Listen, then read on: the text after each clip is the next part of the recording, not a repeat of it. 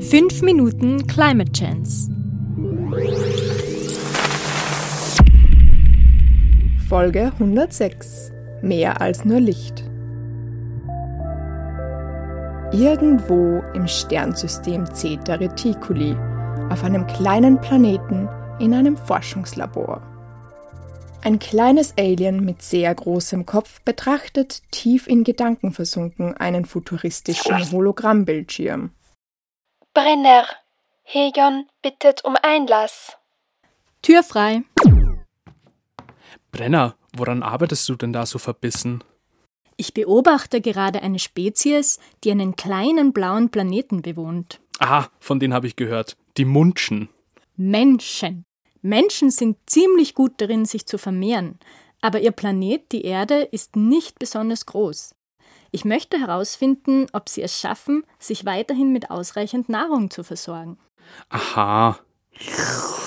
Derzeit bewohnen ca. 7,7 Milliarden Menschen die Erde. Wenn meine Berechnungen stimmen, werden es im Jahr 2050 schon 9,7 Milliarden sein.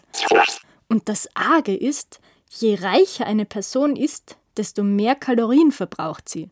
Und die Menschen werden im Schnitt immer reicher.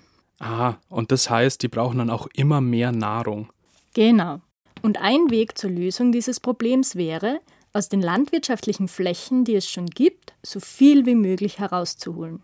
Ja, das klingt naheliegend. Boden ist auf jedem Planeten begrenzt. Die Menschen wollen den Ertrag möglichst umweltschonend steigern. Allerdings ist der landwirtschaftliche Ertrag eng mit Wetter und Klima verbunden. Und das Klima, tja, das verändert sich gerade ziemlich stark.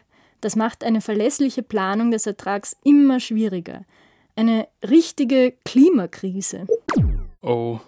Die Menschen haben das auch schon gemerkt und angefangen, im großen Stil Daten über ihre landwirtschaftlichen Flächen zu sammeln. Dank dieser Daten wissen die Menschen, wie es den Pflanzen geht. Zum Beispiel, wie kräftig sie wachsen oder wie gut sie mit Wasser und Nährstoffen versorgt sind. Und was sind das für Daten? Zum einen gehen die Menschen aufs Feld und nehmen dort Bodenproben. Aber ich habe entdeckt, dass sie auch Fernerkundung nutzen, um diese Daten zu sammeln. Fernerkundung? Also mit so einem Fernrohr? Mm, so ähnlich. Fernerkundung bedeutet, dass die Eigenschaften eines Objekts aus der Ferne gemessen werden. Dabei sieht man sich die elektromagnetischen Wellen an, also die Energie, die die Pflanzen und der Boden abstrahlen oder reflektieren.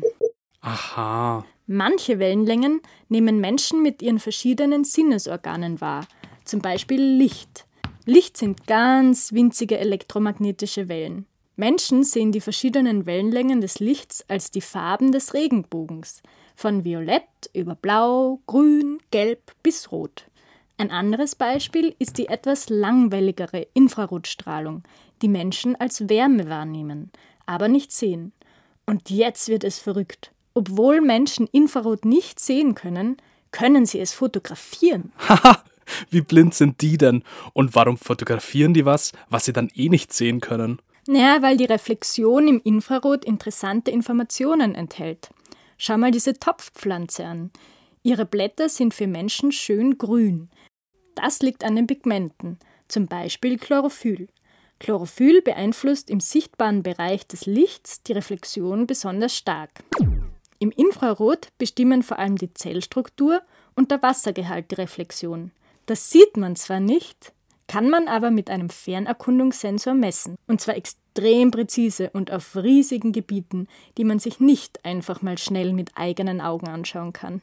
Und verschiedene Pflanzen reflektieren auf verschiedene Art, oder wie? Genau. Jedes Material hat eine Art spektralen Fingerabdruck.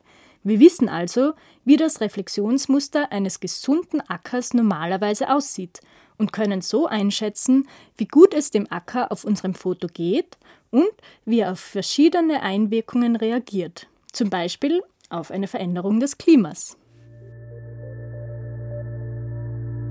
Und von da an sah Hegon Pflanzen in einem ganz neuen Licht. Redaktion Hanna Hofbauer. Gesprochen von Katharina Todt und Dominik Jahn.